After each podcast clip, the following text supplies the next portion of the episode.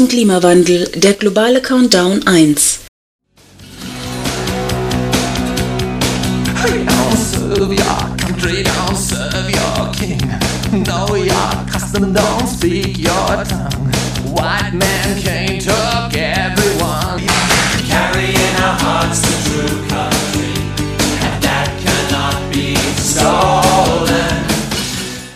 Lange Zeit herrschte Fortschrittsoptimismus und Umweltschutzpolitik gibt es schon einige Jahrzehnte.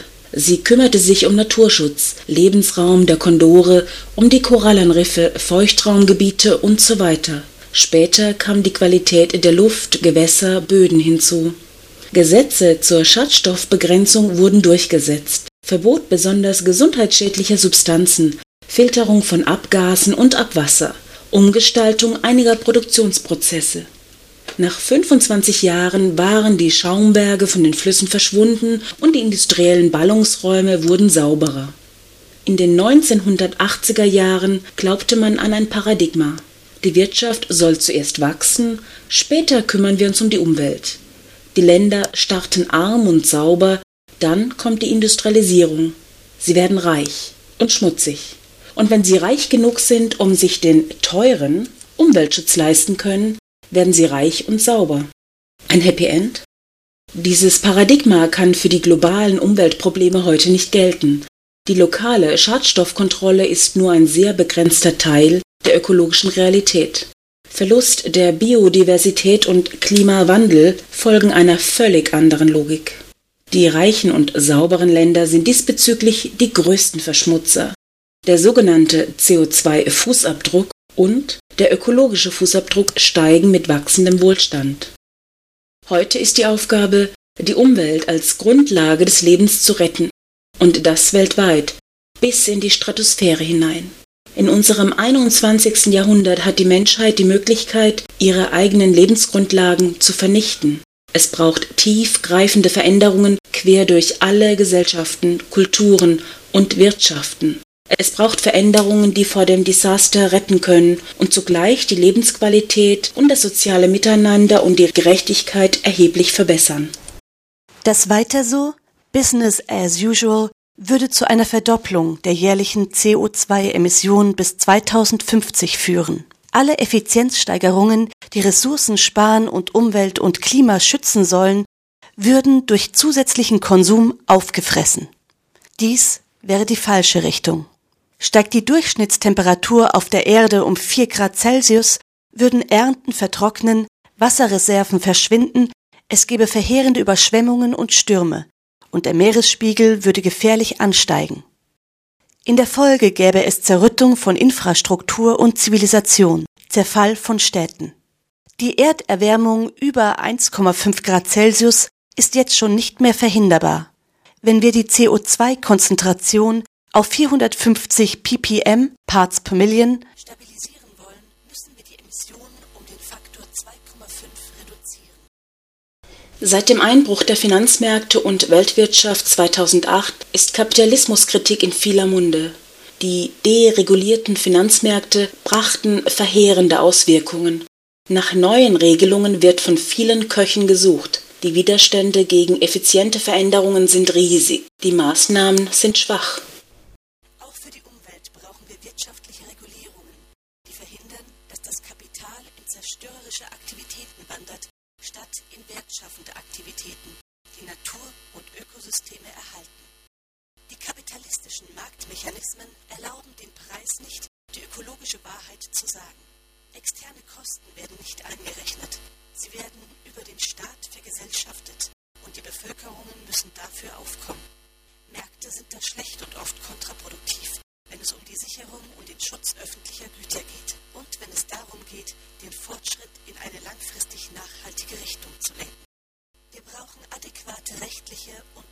Moralische diskursive Rahmenbedingungen, Beteiligung von engagierten Bürgern, Zusammenarbeit der Instanzen der Zivilgesellschaft und der internationalen Staatengemeinschaft.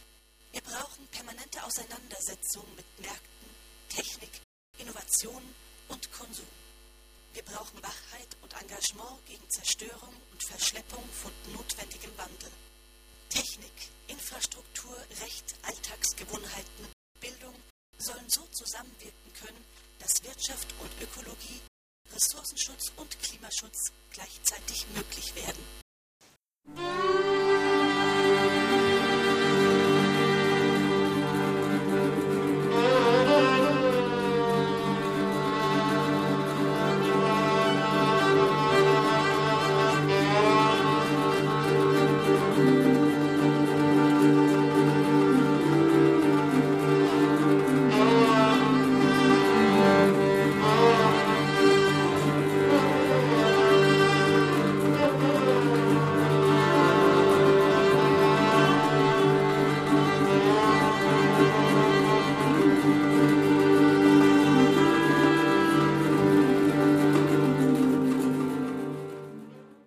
Der Klimawandel bedroht hunderte Millionen Menschen der Länder des Südens mit Dürren, Überschwemmungen, Bodenverlust, Hunger, instabiler Landwirtschaft, Vertreibung. Die Wahrnehmungs-, Deutungs- und Problemlösungsformen hinken gnadenlos hinter den Notwendigkeiten zu handeln hinterher. Die Konzerne der Energieversorgung und energie- und fossilintensiven Produktionen blockierten den Energieumstieg. Die Regierungen versagten bei der Regelung der Krisen und Raubzüge der Finanzwelt und der schadensbringenden Kapitalismusausrichtung auf Wachstum und Renditen. Weitläufig hält sich auch der Glaube, dass der westliche Lebensstil mit der bedenkenlosen Vernutzung von extern bezogenen Ressourcen globalisierungsfähig sei. Statt der notwendigen Senkung des Ausstoßes von CO2 steigen die Klimagasemissionen weiter. Die Leute meinen, über den Klimawandel müssen sich später mal unsere Kinder Sorgen machen. Nein, Klimawandel ist jetzt. Eine Beschränkung auf 2 Grad Celsius Erwärmung ist bei der gegenwärtigen Entwicklung aber schon nicht mehr erreichbar. Die Zeit läuft davon im globalen Countdown. Die Welt ist nicht mit einer Umweltkrise, einer Entwicklungs- und einer Energiekrise konfrontiert, sondern diese Krisen verschmelzen zu einer einzigen Klimawandel. Klimawandel, das sei die Summe aller Fehler, urteilt die indische Umweltschützerin Sunita Narain. Vermutlich sogar ihr gemeinsames Vielfaches. Der fortschrittliche Teil der Menschheit hat sich auf ein Wirtschaftssystem geeinigt, das dem Grundgesetz aller lebenden Systeme widerspricht. Der Syntropie, das heißt der bestmöglichen Ausnutzung der ständig eintreffenden Sonnenenergie. Ausgerechnet die, die an der Entwicklung von Wirtschaft und Technik nicht teilhaben können, diese Abgehängten, die den Klimawandel am wenigsten zu verantworten haben, sind die ersten Opfer, sind von den Folgen der Erderwärmung am heftigsten betroffen. Sie müssen die Konsequenzen ertragen, die sich aus der Energieverschwendung der Reichen auch in ihren eigenen Ländern ergeben. Ihnen muss geholfen werden mit dem Schutz ihrer Lebensräume, mit Energie- und Anbaualternativen und mit Versicherung. Ihren Ländern muss dabei geholfen werden, sich von vornherein emissionsarm wirtschaftlich zu entwickeln. Wird die doppelte historische und aktuelle Ungerechtigkeit nicht ausgeglichen, dann wird es langfristig kein Frieden mehr geben. Schon heute kommt es zu einer neuen Selektion zwischen Begünstigten und Überflüssigen. Überflüssige werden als Bedrohung der bisherigen Lebensverhältnisse ausgegeben. Die Menschenverachtung zeigt sich an Europas Südgrenzen. Die ausgemerkelten, total erschöpften Männer und Frauen aus Afrika, die in zusammengeflickten Booten versuchen, die Strände Spaniens, Griechenlands oder Italiens zu erreichen, werden nicht selten zurückgestoßen.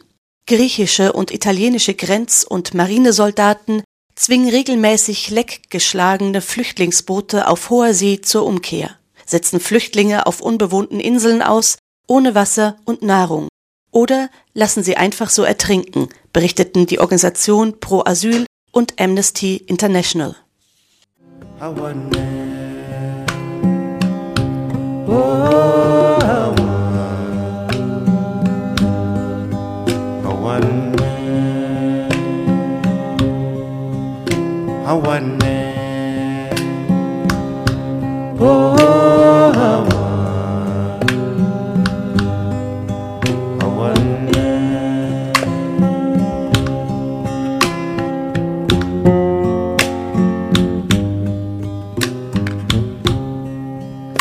ولو كان في دنيا ولو كان في دنيا لليا yeah, yeah. Hawane.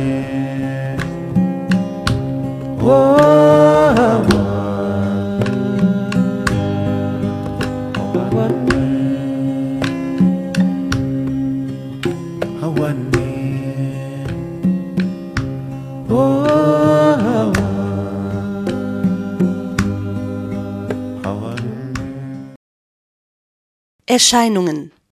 Die Häufung von Ereignissen und ihre größere Intensität kann dem Klimawandel zugeschrieben werden.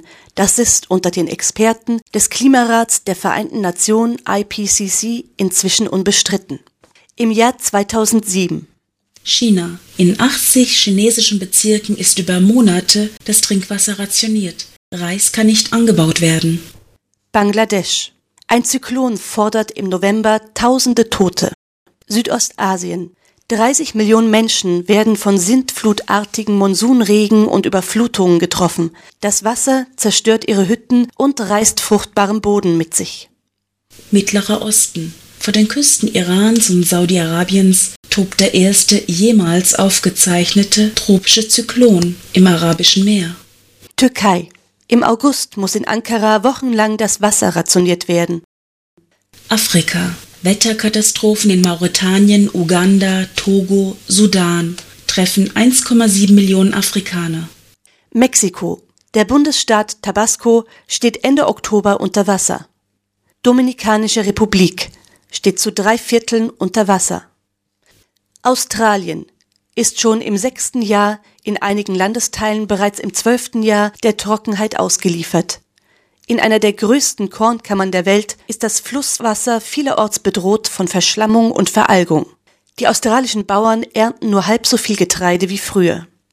Kanada, Bundesstaat Alberta, British Columbian, der Borkenkäfer Mountain Pine Beetle verwandelt prächtige Kiefern in rostrote Gespenster. Nadellose Gerippe recken nackte Zweige in den Himmel. Flächen von der Größe Bayerns sind bereits vernichtet. Sie fallen als grüne Lunger und Wasserspeicher aus. Der Käfer fraß sich weiter in Richtung Rocky Mountains vor. Früher blieben Populationen solcher Schädlinge durch Winter bis zu minus 20 Grad begrenzt.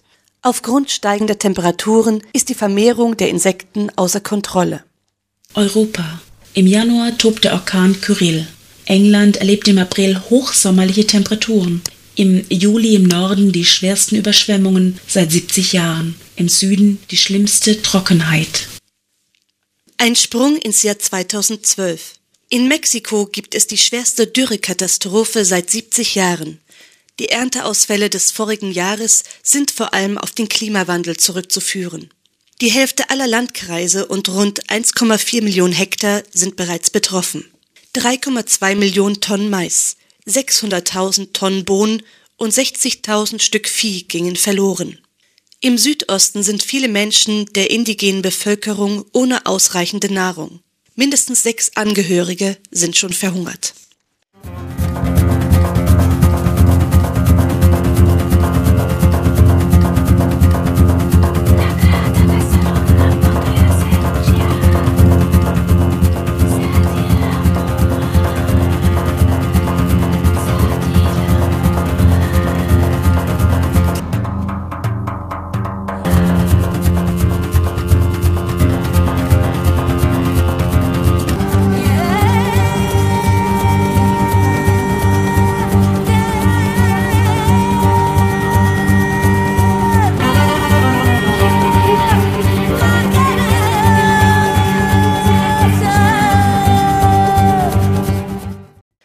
...2007 war das Jahr der Gewissheit. Der IPCC, Intergovernmental Panel on Climate Change, Klimarat der Vereinten Nationen, hatte 29.000 Datenserien aus 75 großen Einzelstudien analysiert. Von 2500 wissenschaftlichen Gutachtern aus 130 Ländern. Die Diagnose, die Erwärmung des Klimasystems ist eindeutig. Und der Klimarat korrigiere alle früheren Prognosen deutlich nach oben. Um 0,74 Grad Celsius ist die globale Durchschnittstemperatur bereits gestiegen gegenüber dem vorindustriellen Zeitalter. In der Arktis das Doppelte, 1,5 Grad Celsius.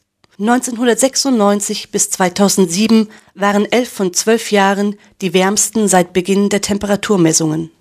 Zum ersten Mal, seit es Aufzeichnungen gibt, war die Nordwestpassage in der Arktis im Spätsommer 2007 komplett frei von den mächtigen Eisschollen. Die weitere Erwärmung um 0,9 Grad bis zum Ende des Jahrhunderts wäre selbst dann nicht mehr aufzuhalten, wenn die Emissionen von einem Tag auf den anderen gestoppt werden könnten. Denn das Klima reagiert äußerst träge und spiegelt die Auswirkungen längst vergangener Aktivitäten und Emissionen. Schon bei Temperaturanstieg um 2,5 Grad wären ein Drittel der Arten vom Aussterben bedroht. Im schlimmsten Fall kann die Durchschnittstemperatur bis Ende des Jahrhunderts um 6 Grad steigen. Dann wäre die Erde eine andere Erde, mit anderen Küstenlinien, Klimazonen und radikal dezimierter Lebenswelt. Das Schmelzen der Gletscher und Eiskappen hat längst begonnen. Südamerika in den Anden ist durch das Abschmelzen der Eiskappen und Gletscher die stete Wasserversorgung für 77 Millionen Menschen gefährdet. Lima, die Hauptstadt von Peru, wird auf Dauer seine 8 Millionen Menschen nicht mehr mit Wasser versorgen können. Die Polizei bereitet sich für diesen Fall auf bürgerkriegsähnliche Zustände vor. In Grönland schmelzen die Eisschilde sichtbar beschleunigt ab. Besichtigungen von Politikern als medienbewusste Arktis-Touristen gibt es von Ban Ki-moon bis Angela Merkel. In Tibet, in Nepal, in Indien. Wenn die Eiskappen der 2500 Kilometer weiten Himalaya-Kette schmelzen, steigen die Wasserspiegel der Himalaya-Flüsse, überschwemmen und reißen fruchtbares Land mit sich. Gerade dort, wo Menschen besonders dicht siedeln. Die sieben großen Flüsse Asiens könnten in 20, 30 Jahren in den trockenen Monaten zu Rinnsalen verkommen. Das Wasser versickert und die restliche Zeit des Jahres reicht der Süßwassernachfluss zur Versorgung nicht aus. Auch steigt Salzwasser die Flüsse hoch, weil der Gegendruck fehlt. Wenn der Ganges, der Brahmaputra, der Huangho, der Yangtze, der Indus, der Mekong, der Salwen die Felder Asiens nicht mehr speisen, wäre das ein schlimmer Destabilisierungsfaktor. Dann werden sich die Menschen in Bewegung setzen. Wohin sollen sie gehen? Welche Gemeinschaften werden sie aufnehmen wollen? UNEP-Chef Steiner warnte vor Überlebenskämpfen und Massenfluchten infolge des Klimawandels. Aus Angst vor Klimaflüchtlingen aus Bangladesch hat Indien jetzt einen 3000 Kilometer lang bewachten Grenzzaun errichtet.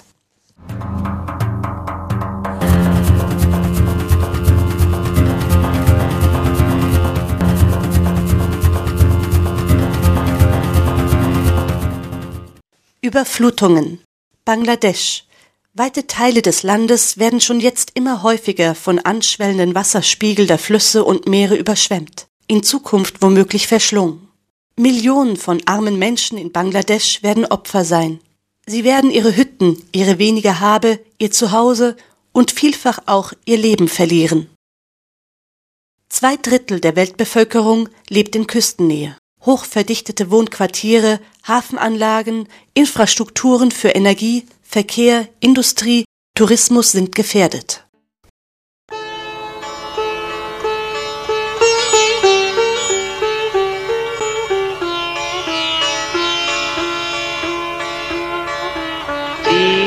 Sitaram सीताराम मेरे प्यारे दोस्तों मैं जरा अपने गुरु से ठीक सीख लूँ।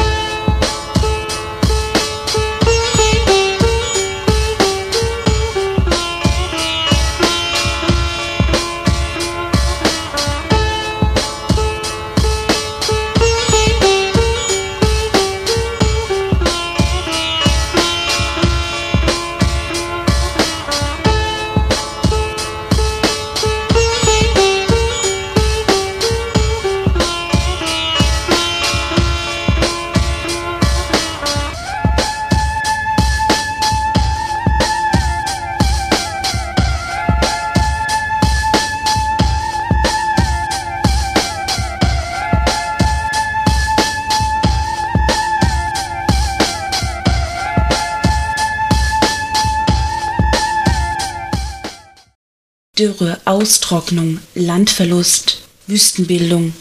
Immer schneller werden Teile der Welt zu Staub. In den 1990er Jahren wurden knapp 3440 Quadratkilometer pro Jahr zur Wüste. Mehr als doppelt so viele Flächen als noch in den 70er Jahren. Bis Ende des Jahrhunderts drohen sich einige südliche Regionen in Wüsten zu verwandeln. Auf dem nordamerikanischen Kontinent, im Mittelmeerraum von Südspanien bis zum Peloponnes. Im südlichen Afrika. Dort kann die Hälfte der ärmsten Länder durch Austrocknung ein weiteres Fünftel ihrer kargen Getreideproduktion verlieren. Ihre Abhängigkeit von Importen steigt dann. Die Zahl der Unterernährten steigt und sinkt nicht, wie in internationalen Verträgen versprochen. Infolge höherer Temperaturen des Indischen Ozeans werden sich die Dürren in Teilen Afrikas verschlimmern. Die Austrocknung rührt bis zu einem gewissen Grad von der vom Menschen verursachten Erderwärmung her, erklärte Generalsekretär der Vereinten Nationen Ban Ki-moon. Die reichen Staaten sind mitverantwortlich für das Geschehen. Die durchschnittliche jährliche Regenmenge in der Region Darfur, Sudan, ist in 20 Jahren um 40 Prozent gesunken. Sie nimmt weiter ab. Die Wüste dringt nach Süden vor, seit 20 Jahren mit immer größerem Tempo. Die ohnehin kurze Regenzeit fällt manchmal ganz aus, und wenn der Regen dann nach langer Trockenheit zurückkehrt, werden große Teile des fruchtbaren Schwemmlandes fortgewaschen.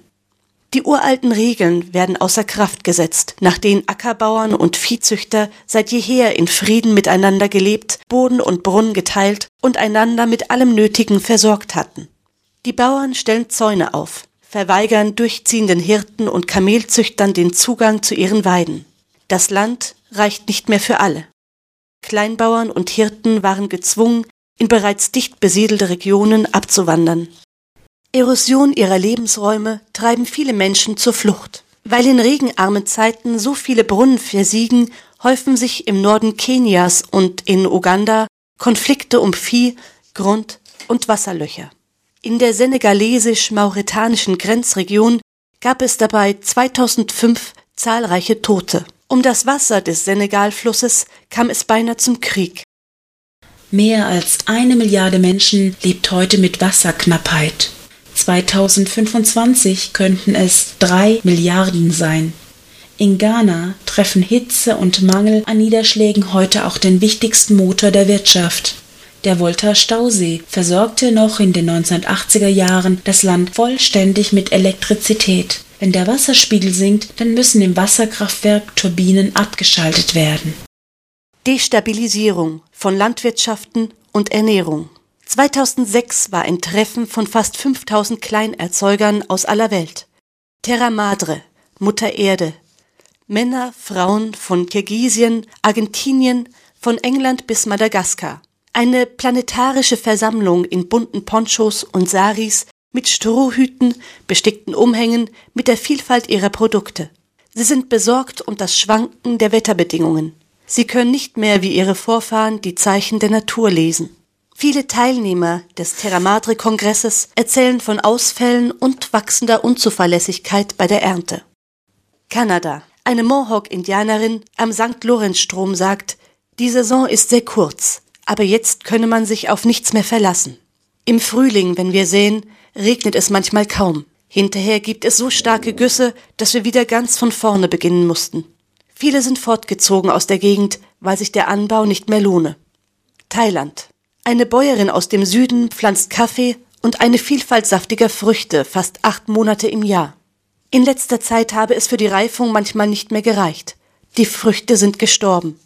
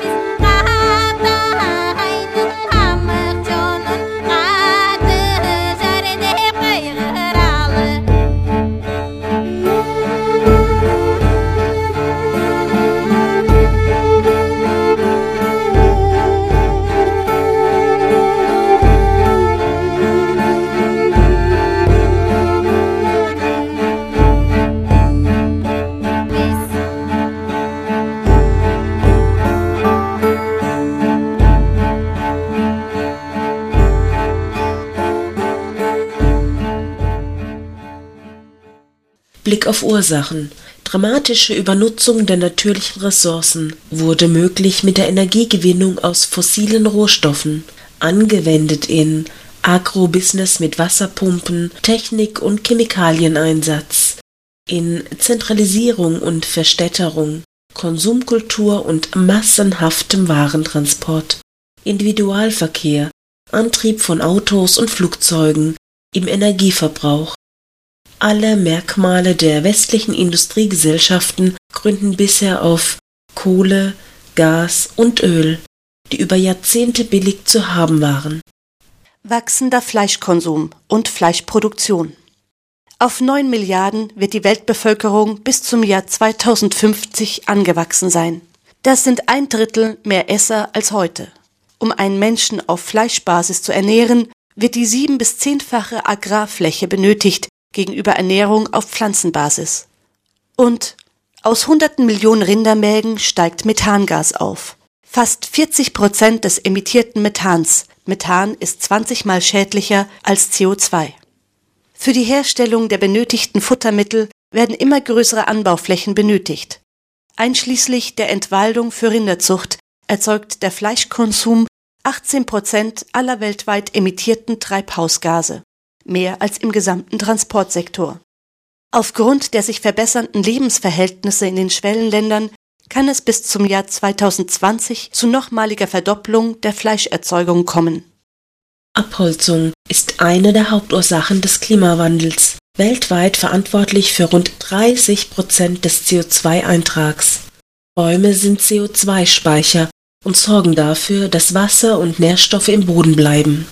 Durch die Abholzung geht auch die Kraft der Urwälder verloren, Feuchtigkeit und Kohlenstoff zu binden. Torfböden oder Moore drohen gleichzeitig auszutrocknen und in Flammen aufzugehen. Riesige Kohlenstoffspeicher würden in schädliche Klimagase umgewandelt. Heute schlagen weltweit die Bauern Bäume ab, um Platz für neue Felder zu bekommen. Für die wachsende Bevölkerung, für Brennmaterial zum Heizen und Kochen. Doch der Druck auf die Waldbestände wird noch immens verschärft durch den globalen Biomasseboom, die industrielle Agrarstoff- und Biotreibstoffproduktion.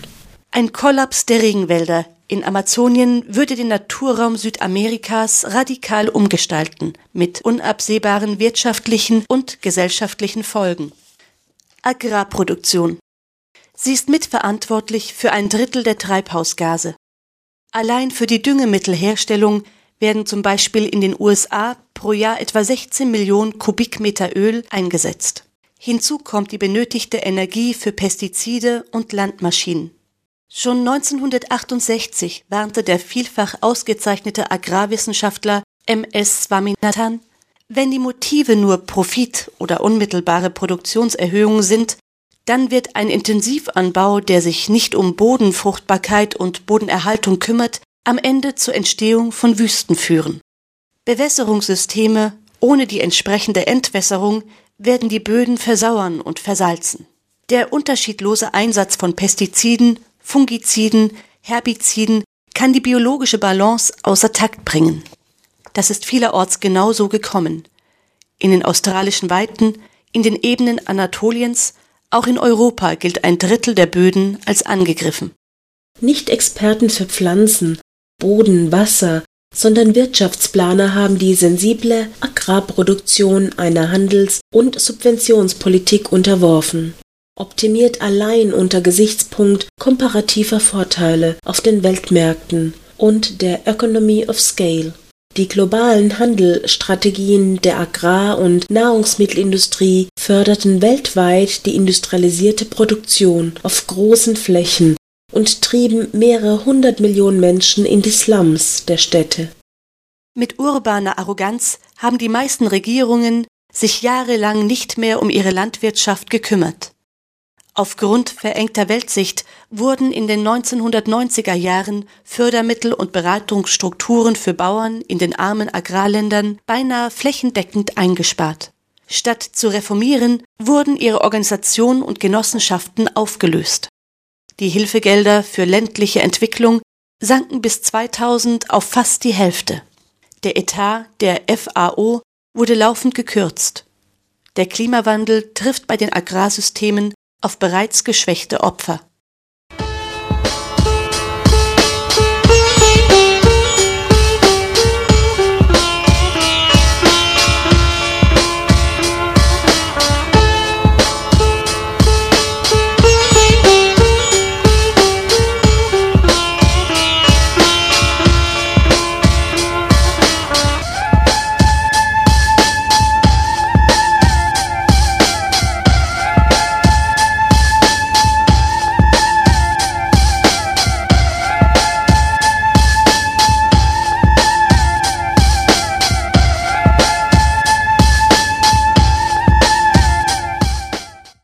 Weitere Ursachen Die Transportschifffahrt hat sich in den letzten 15 Jahren mehr als versiebenfacht. Sie belastet die Atmosphäre jedes Jahr mit ca. 6 Prozent des CO2-Ausstoßes, doppelt so viel wie der Flugverkehr. Der globale Energieverbrauch nimmt weiter zu, bis zum Jahr 2030 um 50 Prozent, wenn es nicht gelingt, sehr schnell auf emissionsfreie Energiequellen umzusteigen. Der Aufbau in den Schwellenländern verdoppelt den Energiebedarf mit zunehmendem Wohlstand. Wegen der höheren Öl- und Gaspreise wird die Energie überwiegend aus Kohle gewonnen. Die Kohlenstoffintensität des Wirtschaftswachstums, die zusätzlich an die Atmosphäre abgegebene CO2-Menge für jedes Prozent Wachstum steigt weiter. Wir haben momentan pro Dollar Produktionseinheit noch etwa 760 Gramm CO2-Ausstoß. Für eine Beschränkung auf 2 Grad Temperatursteigerung müssten wir den Kohlendioxidausstoß pro Dollar Produktionseinheit auf 6 Gramm CO2-Ausstoß reduzieren in den nächsten 35 Jahren. Die CO2-Aufnahmefähigkeit des Ozeans sinkt. Der Klimawandel peitscht Winde auf den südlichen Weltmeeren auf. Diese wirbeln tiefere Wasserschichten mit höherem Kohlendioxidgehalt an die Oberfläche. Das Wasser ist gesättigt und kann nicht mehr CO2 aufnehmen. In den 90er Jahren hat das Meer noch 60 Prozent des zusätzlich emittierten CO2s absorbiert. Seit 2000 aber sank die Rate auf 54 Prozent. Es bleiben größere Mengen des Klimagases in der Atmosphäre. Wenn die Permafrost-Dauerfrostböden in den Polarregionen schnell auftauen, setzen sie große Mengen Methan frei in kurzer Zeit. Die Treibhauswirkung von Methan ist viel stärker als die von Kohlendioxid. Allein in Westsibirien haben die noch gefrorenen Torfböden und Sümpfe mindestens 70 Milliarden Tonnen des Methans gespeichert. Im Auftauen der Permafrostböden könnte ein Kipppunkt liegen. Das Klima könnte sprunghaft dann in einen anderen Gleichgewichtszustand kippen.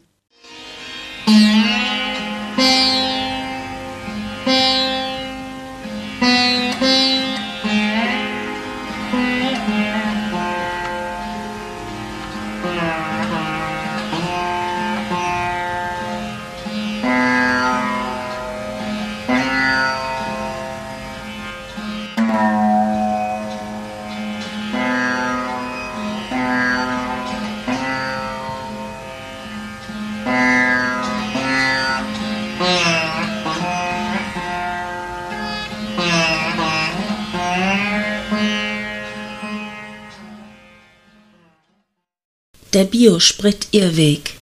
In Asien wurde der große Teil der Baumriesen und Urwälder schon vor längerer Zeit für die Palmölplantagen der Kosmetik- und Speiseölindustrie gefällt. Jetzt haben Regierungen in 41 Ländern die Energiegewinnung auf den Äckern eingeführt und mit Steuererleichterungen und Subventionen gefördert. In den Produktionsländern Malaysia, Indonesien oder Papua-Neuguinea werden für die neuen Ölpalmenplantagen zumeist intakte Regenwälder abgeholzt, vernichtet. Entwaldung ist verantwortlich für 30 Prozent des weltweiten CO2-Eintrags. Durch die Rodungen in Südostasien werden riesige Kohlenstoffspeicher in schädliche Klimagase umgewandelt. In Indonesien ist die Hälfte dieser überlebensnotwendigen Naturräume bereits verloren. Wo Abholzung verboten ist, wird nachgeholfen. Vier Fünftel der Wald- und Moorbrände gelten als vorsätzlich gelegt. Indonesien ist inzwischen nach USA und China der drittgrößte Emittent von Treibhausgasen. Wenn der Nachfrageboom anhält, werden sich die Ölpalmenplantagen von derzeit 6,4 Millionen Hektar auf 20 Millionen Hektar erhöhen. Die schönere Energiebilanz bei uns durch Biokraftstoffe, nachwachsende Rohstoffe, Navarros, wird erkauft mit hohen Emissionen und Verlust unwiederbringlicher Artenvielfalt in tropischen Ländern. Kahlschlagenergie, sagen die Umweltgruppen Bund für Umwelt und Naturschutz, Robin Wood und rettet den Regenwald. Hauptursache für den Boom ist das Automobil, die Energieverschwendungsmaschine mit der größten Verbreitung. Der Transportsektor bindet die Welt an rückständige und politisch gefährliche Regime, an Iran, Saudi-Arabien und andere.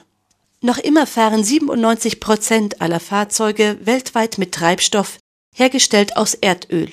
Die ineffizienten und längst veralteten Verbrennungsmotoren erhalten mit dem grünen Mantel Biosprit eine weitere Schonzeit. Biokraftstoffe, Biodiesel aus Palmöl, Soja, Raps, Ethanol, Alkohol aus vergorenem Mais und Weizen, Zuckerrohr und Zuckerrüben sollen im Verkehrsbereich klimapolitische Erfolge erzielen und auch Versorgungssicherheit geben. Exzellente Gewinnchancen bei den neuen Superrohstoffen verkünden Anlageberater der Banken. Die Tankfüllung eines großen Geländewagens erfordert, alle Inputs eingerechnet, so viel aus Mais gewonnene Kalorien, wie ein Mensch ein Jahr lang für die Ernährung benötigt. Beginnt der Wettlauf um Getreide zwischen 800 Millionen Autobesitzern und den zwei Milliarden ärmsten Menschen der Welt. Ist es ethisch vertretbar, Nahrungspflanzen für Spritztouren zu vergeuden? Um ein Verbrechen gegen die Menschheit zu verhindern, fordert der UN-Sonderberichterstatter für das Recht auf Nahrung Sean Ziegler ein fünfjähriges Moratorium, ein Stopp so lange, bis eine zweite Generation von Pflanzentreibstoffen zur Verfügung stehe. Die Herstellung von Nahrungsmitteln und Biotreibstoff konkurrieren gegeneinander. Weltweit ist Speiseöl 2005 bis 2007 bis zu 50 Prozent teurer geworden. Der Maispreis stieg auf fast 200 Prozent. In den vergangenen zehn Jahren hat sich der Preis für Mais und Soja verdreifacht, für Reis vervierfacht. Parallel stieg der Preis von Viehfutter um 85 Prozent, weil Mais ebenso wie Soja ist der wichtigste Rohstoff für Viehfutter. In der Folge stieg der Preis für Fleisch, Milchprodukte und Eier bis zu 25 Prozent. Und um ein Kilo Fleisch herzustellen, müssen rund acht Kilogramm Getreide verfüttert werden. Oft nur noch ein Zehntel ihres Einkommens geben europäische oder amerikanische Durchschnittsbürger für Essen aus. Ein paar Euro Mehrausgaben für Lebensmittel spüren sie nicht. Die ärmeren Bevölkerungsschichten aber werden existenziell hart getroffen. In den Entwicklungsländern müssen sie bis zu zwei Drittel ihres Einkommens für Lebensmittel ausgeben. 2008 starben 36 Millionen Menschen durch Hunger, Fehl- und Mangelernährung und unmittelbare Folgen. 2010 litten durch höhere Nahrungsmittelpreise 40 Millionen Menschen zusätzlich an Hunger und absoluter Armut. 2025 könnten bereits 1,2 Milliarden Menschen Hunger leiden, 600 Millionen mehr als nach früheren Prognosen. Durch den Klimawandel wird in den nächsten 40 Jahren die Zahl unterernährter Kinder in Afrika um 10 Millionen auf 52 Millionen steigen.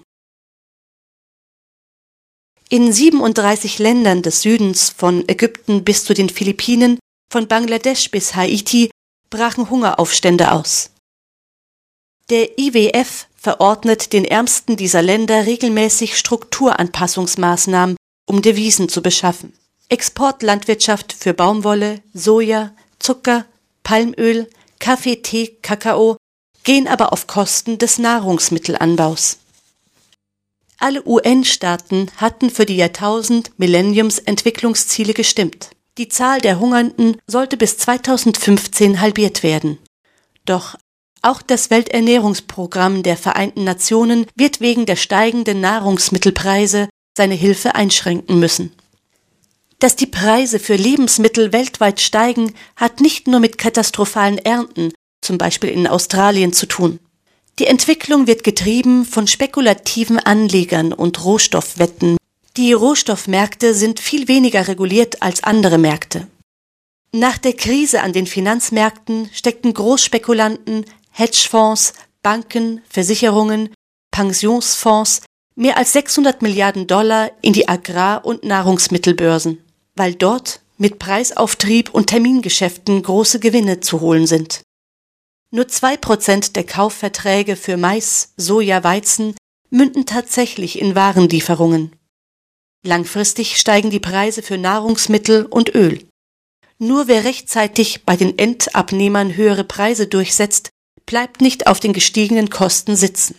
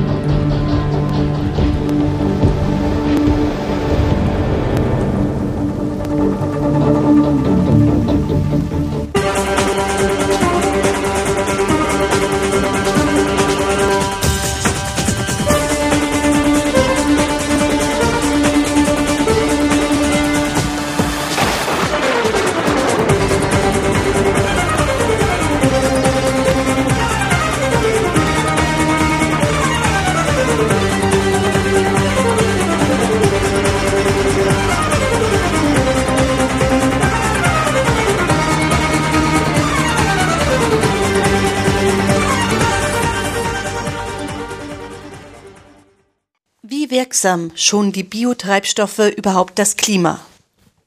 In den USA betreiben die Farmer den Ackerbau fast nur noch mit industriellen Methoden.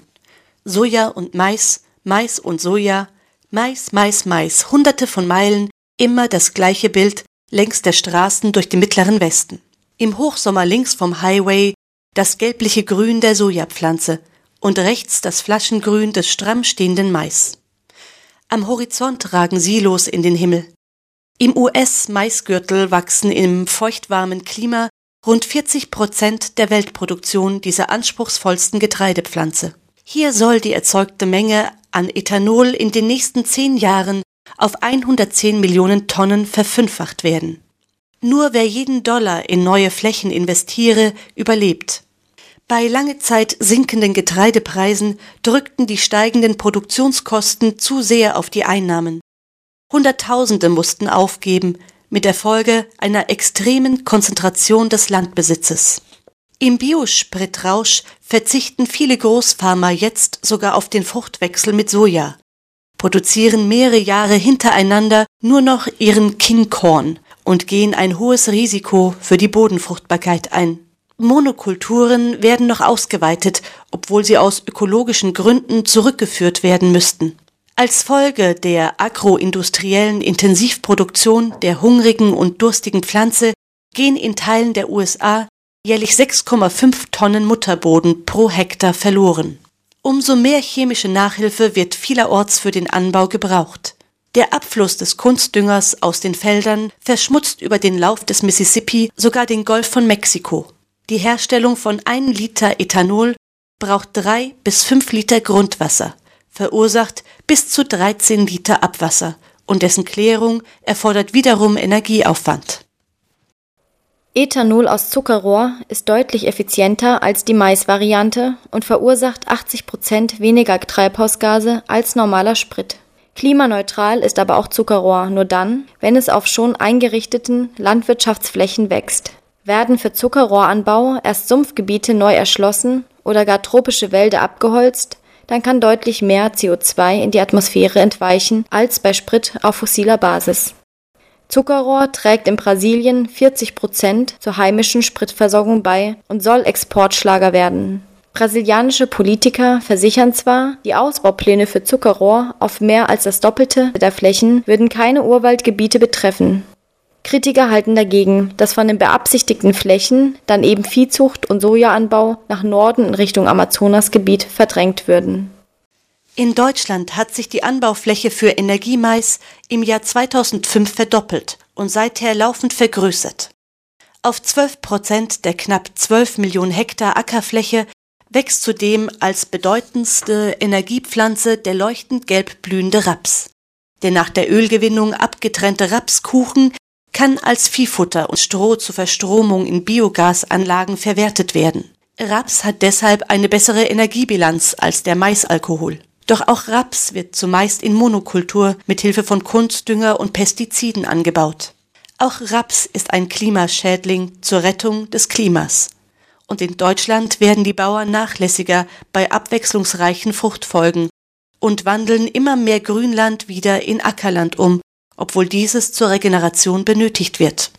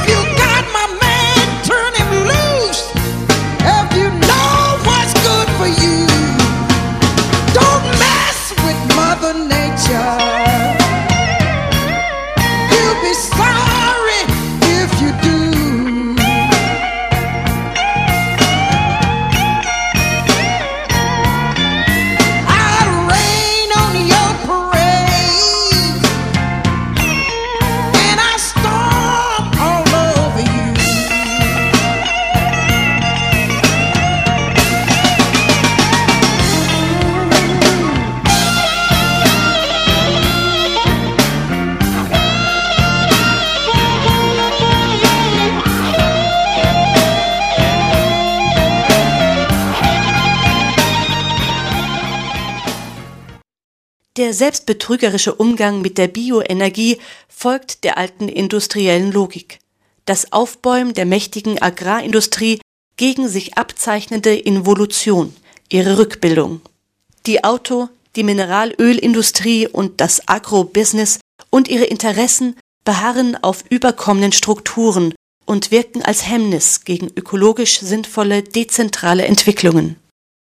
Die Konzerne stoßen an Grenzen ihres Wachstums. Die rasanten Ertragssteigerungen sind heute oft ausgereizt. Höhere Investitionen in die Erforschung neuer Dünger und Pflanzenschutzmittel, Saaten und Landmaschinen bringen keine entsprechend hohen Produktionssteigerungen auf den Äckern mehr. Die hochsubventionierten Biokraftstoffe sollen den schwindenden Gewinn wieder aufhelfen. Der Konzern ADM Archer Daniels Midland profitiert in Milliardenhöhe von den staatlichen Förderprogrammen für Biosprit. Dafür hatte der Konzern zuvor mit hohem Finanzeinsatz Lobbyarbeit betrieben. Die Konzerne ADM und Cargill beherrschen weltweit 65 Prozent des Getreidehandels. In Deutschland gehört die ADM-Zweigstelle zu den führenden Herstellern von Biodiesel. Auch für die Agrochemiekonzerne zahlt sich das Biospritgeschäft aus. Konzern Monsanto beherrscht gemeinsam mit Syngenta ein Viertel der 60 Milliarden Dollar schweren Gentechnikindustrie und ist bei der Agrochemie zum Weltmarktführer aufgestiegen. 2007 erzielte Monsanto Gewinnsteigerungen um 71 Prozent. Bayer Crop Science erzielte einen Gewinnsprung von 23 Prozent. Das Management erwartet eine Verdoppelung des Weltmarkts für Biokraftstoffe innerhalb der nächsten sieben Jahre. Transgene Rapssorten mit höherem Ölgehalt und genmanipulierte Sorten sollen Energiepflanzen ertragreicher und anspruchsloser machen. Der Anbau scheiterte bisher an der Opposition der Landwirte. Die bangen um ihre Kunden. Zur Zähmung der Widerspenstigen forderte die Bundeskanzlerin in einer Regierungserklärung von den Bürgern im Interesse von Energiesicherheit und Klimaschutz ein etwas unbefangeneres Verhältnis zur Gentechnologie. Wenn es um die nachwachsenden Rohstoffe gehe, dann müssen wir Vorreiter sein. Die Interessen des Getreidesektors und des Mobilitätssektors fließen ineinander und treiben die bodenzerstörende Industrialisierung der Landwirtschaft zur Spitze. Hier gedeihen nachwachsende Monopole und eine Risikotechnologie bekommt im Zeichen des Klimaschutzes ein Öko-Image.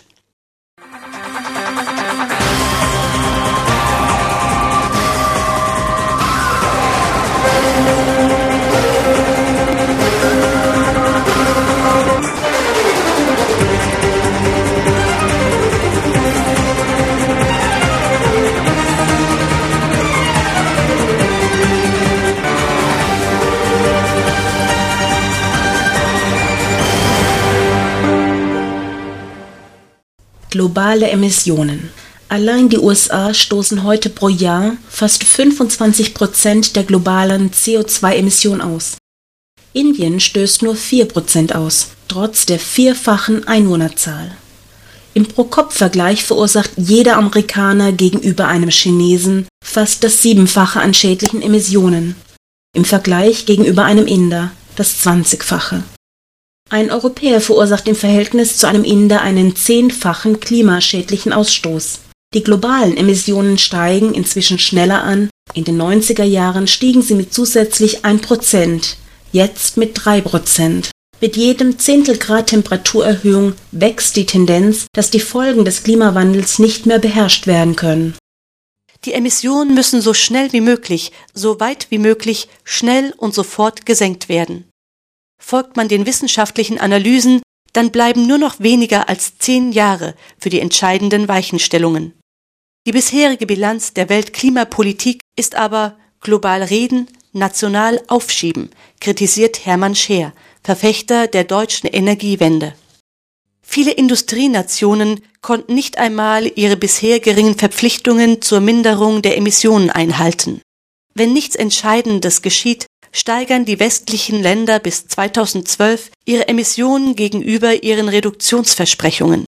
Kanada um 44 Prozent, Österreich um 30 Prozent, Spanien um 25 Prozent, Italien um 20 Prozent Portugal um 17 Prozent, Japan um 12 Prozent. Die Europäische Union insgesamt kommt nach derzeitigen Berechnungen statt auf versprochene 8 Prozent auf nicht mal 2 Prozent Reduktion. Wenn es keine dramatischen Fortschritte gibt, dann bricht ausgerechnet Europa seine völkerrechtlich bindenden Verpflichtungen. Und selbst wenn die reichen Staaten ihre Ziele auf dem Papier erreichen, heißt das noch nicht, dass sie ihre Emissionen im eigenen Land tatsächlich gesenkt haben noch nicht einmal, dass überhaupt weniger CO2 emittiert wird. Mit dem sogenannten Clean Development Mechanism CDM und auch mit dem bisherigen Emissionshandel bekam das weiter so vieler Länder eine billige Fluchthilfe in die Hand. Trotz 30 Jahre währender Umweltdebatte, trotz enormer technischer Effizienzgewinne bei Maschinen aller Art, steigt der Energie- und Emissionsaufwand der durchschnittlichen Verbraucher in der Wohlstandszone weiter aufwärts. In den USA stieg der Energieverbrauch pro Kopf von 1975 bis 2005 um 40 Prozent. In Japan und in Europa ist der Trend der gleiche. Diese 25 Prozent der Menschheit verursachen mit der Wahl der Verkehrsmittel ihrer Urlaubsreisen, ihrer Wohnungen, ihres Konsums mindestens 40 Prozent der Treibhausgase. Erst ressourcenleichte Lebensstile, Konsum mit geringerem und intelligenterem Einsatz von Rohstoffen und Energie könnte die Bekämpfung des Klimawandels ermöglichen. Eine Umfrage der BBC in 21 Ländern ergab, 83 Prozent der Befragten halten eine Änderung ihres Lebensstils für nötig. Wenn jedoch nach persönlicher Konsequenz gefragt wird, weniger Flugreisen, Autofahrten Investitionen in Ökofonds und anderes antworten allerdings nur noch 30 Prozent mit Ja. Die Spaltung zwischen Denken und Handeln ist tief. Latente Bewusstseinsspaltung der Gesellschaft spiegelt sich an vielen Orten. Die Lufthansa lobt in doppelseitigen Anzeigen ihren Einsatz für geringere CO2-Emissionen durch Leichtbauweise. Zugleich verführt sie zu 1 Million zusätzlichen Plätzen ab 99 Euro zu energieaufwendigen Spaßtrips quer durch Europa. Es gilt immer noch anhaltend eine falsche Wachstumslogik für das Wirtschaften. Die Marktwirtschaft des westlichen Kapitalismus wächst vorrangig über die Ausdehnung des materiellen Verbrauchs anstatt über die Herstellung und Vermarktung von dauerhaften Waren und höherer Lebensqualität. In der Folge verschwinden Effizienzgewinne im Konsumrausch. Der Volkswagen Käfer von 1955 hatte 30 PS, wog 730 Kilogramm und verbrauchte im Schnitt 7,5 Liter auf 100 Kilometer.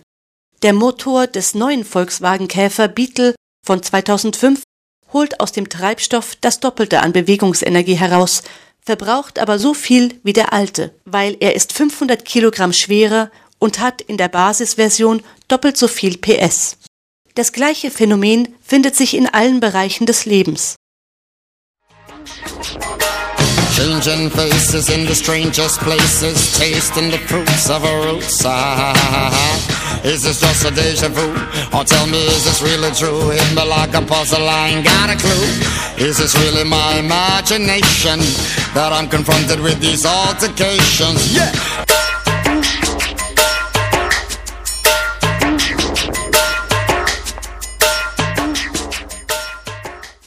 Ankündigung. Der globale Countdown 2. Im zweiten Teil werden folgende Inhalte beleuchtet. Das Beharren auf Energie aus Kohle, Fossilien, Atom. Die Energiekonzerne blockieren den Energiewechsel. Die Macht über die Stromnetze. Falsche Pfade. Emissionshandel. CDM. Clean Development Managements. There's nothing to gain when there's nothing There's nothing to gain if you stay behind and the cost. Make a decision.